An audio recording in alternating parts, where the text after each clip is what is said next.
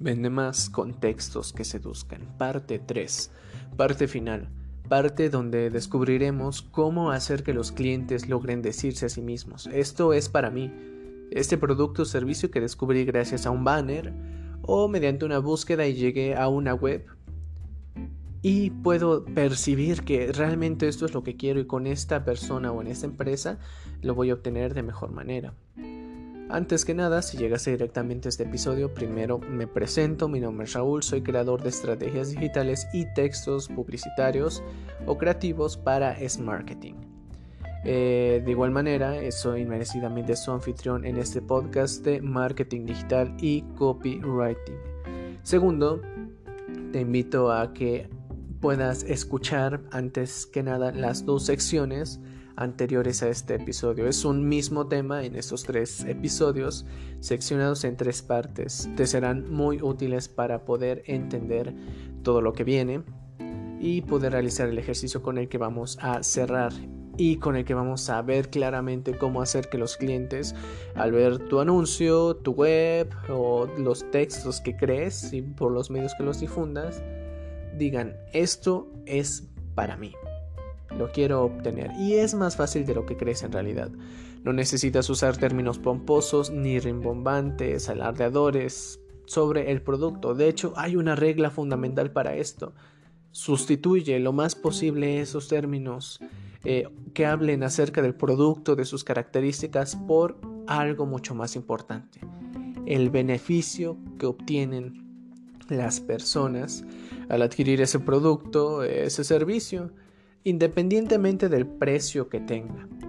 ¿Por qué digo esto? Porque quizá sea un producto digital, como por ejemplo al unirse a tu newsletter le ofrezcas un ebook y ese ebook es totalmente gratuito, lo único que tiene que hacer es dar sus datos de correo.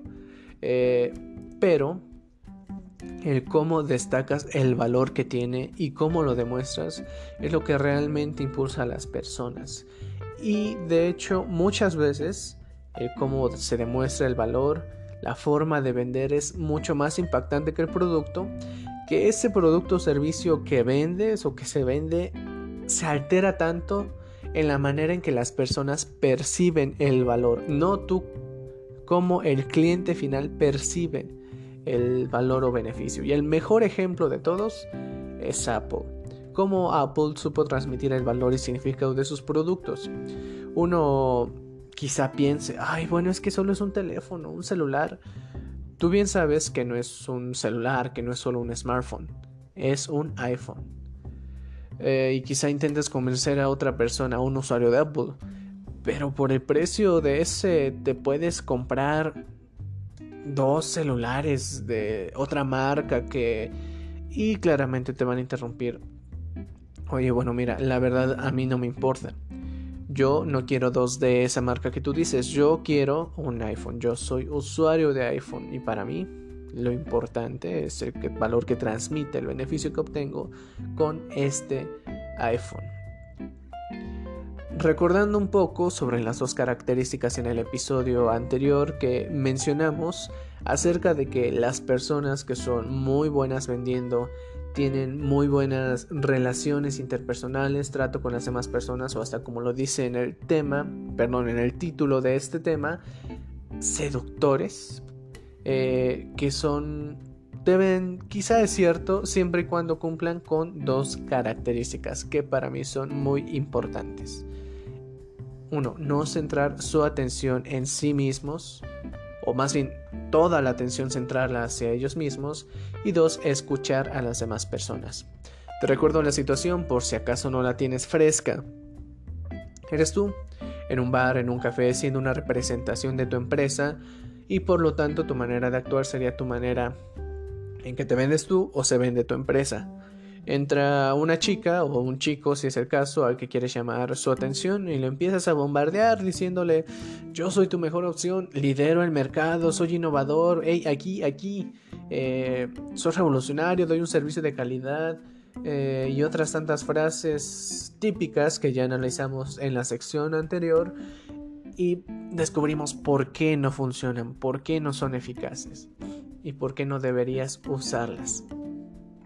Ahora, digamos que ya aprendiste de ese error, de esa manera de venderse y tomas en cuenta los consejos de las dos secciones anteriores. Eh, crear títulos atractivos, eh, sonar, eh, más bien crear un objetivo para cada texto, segmentar correctamente, cosa que como te digo, si no has escuchado esas dos secciones, te recomiendo mucho vayas a analizarlas y vuelve a repetirse la escena o es otra ocasión pero bajo las mismas circunstancias. ¿Qué deberías hacer primero? Cierto, es lógico, ¿verdad? No hablar, no hables, escucha.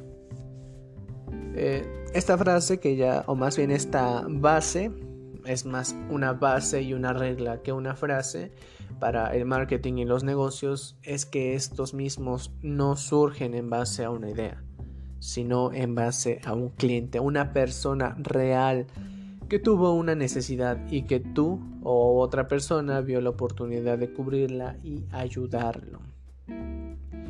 En la sección 2, al hablar sobre la segmentación, pusimos un caso muy particular de un servicio de banquetes para bodas especializados en temáticas culturales de Europa o Asia o Euroasia o países eh, de Europa Oriental. ¿Cómo pudo surgir esa idea? Bueno, justamente si volvemos a la escena, supongamos que fue en la plática que tú lograste percibir esa necesidad ¿Y qué representaría esa plática? Bueno, representaría un estudio de mercado, un DAFO con eh, quizá ya inicios de tu plan de marketing donde descubras o empieces a segmentar a tu buyer person o uno de los perfiles de buyer person que deberías de tener. Empiezas a descubrir quién es, qué edad tiene, cómo se siente, qué es lo que desea obtener, eh, inclusive como ya mencionamos aquí, serían sus antecedentes, culturales, cómo habla, qué medios utiliza, para por fin poder em, hablar tú. Es decir, tu manera de hacerte ver, de saber que existe tu producto o tu servicio. Pero antes que nada, escuchaste y descubriste que es una persona que se siente triste o frustrada porque va a contraer matrimonio. Y en la cultura de él y de su pareja, eh, de donde son originarios se celebra de esta forma, o inclusive tienen otra religión y ellos desean mucho hacerlo como en su país sería propio, pero al estar en otro país les es difícil encontrar ciertos elementos, comida, etc. Listo, felicidades. Esto es lo más importante. Escuchaste, identificaste una necesidad y un sentimiento y ahora sí, eh, tienes tú tu manera de hablar, tu propuesta, tu servicio, proyecto de banquetería. Ahora, ¿qué podrías decir? O más en cuál podría ser tu manera de venderte, juntando ya todo lo abarcado en ese tema. Pues tu anuncio eh, en banner o en tu web, en el home, en nosotros, podría decir, o servicios, hacemos bodas con temáticas culturales europea, de Europa y Asia y otras regiones. Incluye comida, servicios de meseros, decoración y ambientación completa. Contáctanos. Ok, no, no está mal. Es más, eh, te invito a que tú le pongas pausa a este episodio y analices por tu cuenta este copy. Y así podrás agarrar práctica, podrás ver eh, con lo que hemos analizado qué es un copy eficaz, un copy que venda y un copy que no vende. Este no es un pésimo texto, pero sí te daré unas pistas o ayudas, aunque da las especificaciones de su servicio, que es bueno, y cierra con un CTA, un call to action, hay al menos dos o tres errores, si puedes identificar más mejor. Pero ahora, cómo lo podríamos optimizar, cómo lo podríamos convertir en un texto que venda mediante destacar el beneficio que obtendrá la persona o las personas. Podría decir, ayudamos a que las personas que celebran su boda puedan disfrutar de ella al máximo, con la comida y ambientación de su propia cultura, aunque estén lejos de ella. Así podrán tener el mejor recuerdo del día más feliz de su vida reserva aquí. Completamente diferente.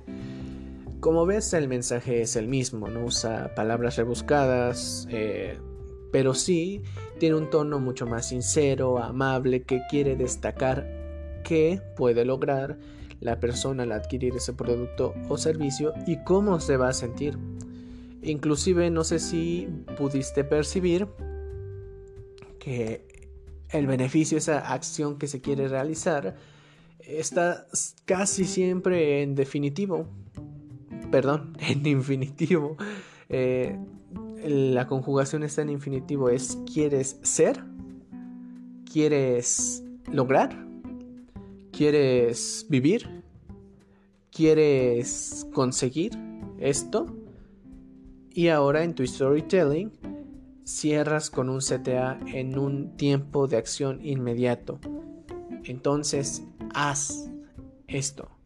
Reserva aquí. Pide. Compra. Llama. Etc. Si tomas en cuenta el CTA únicamente, quizás suene muy... Eh, como un bombardeo de acciones similar a lo que mencionamos anterior, reserva, haz, llama, pero lo que logramos hacer es destacar el beneficio. De esta manera, la persona está lista para poder decir a sí misma, esto es lo que yo buscaba, esto es lo que yo necesito.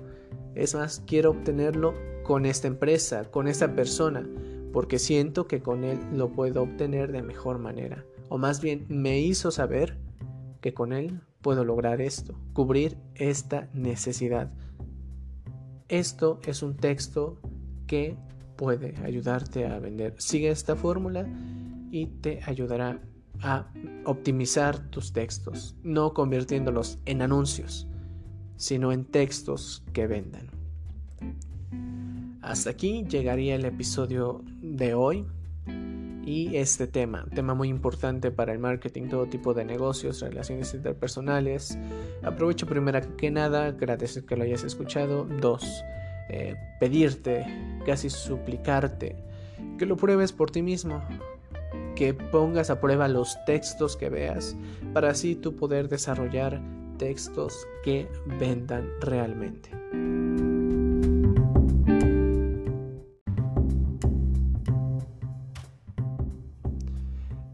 Recuerda que en S Marketing apoyamos a los emprendedores. De hecho, este podcast, El tiempo y esfuerzo, está dirigido a todo aquello que quiera o necesite aprender marketing digital porque tiene un proyecto, porque es un emprendedor para ti, emprendedor o emprendedora que deseas vender más o empezar a posicionarte y tener presencia digital aunque estés pasando por una mala racha en tu proyecto. Si no estás teniendo los números que esperabas o por el contrario deseas expandir tu alcance, puedes solicitar una consultoría gratuita en smarketing.com.mx.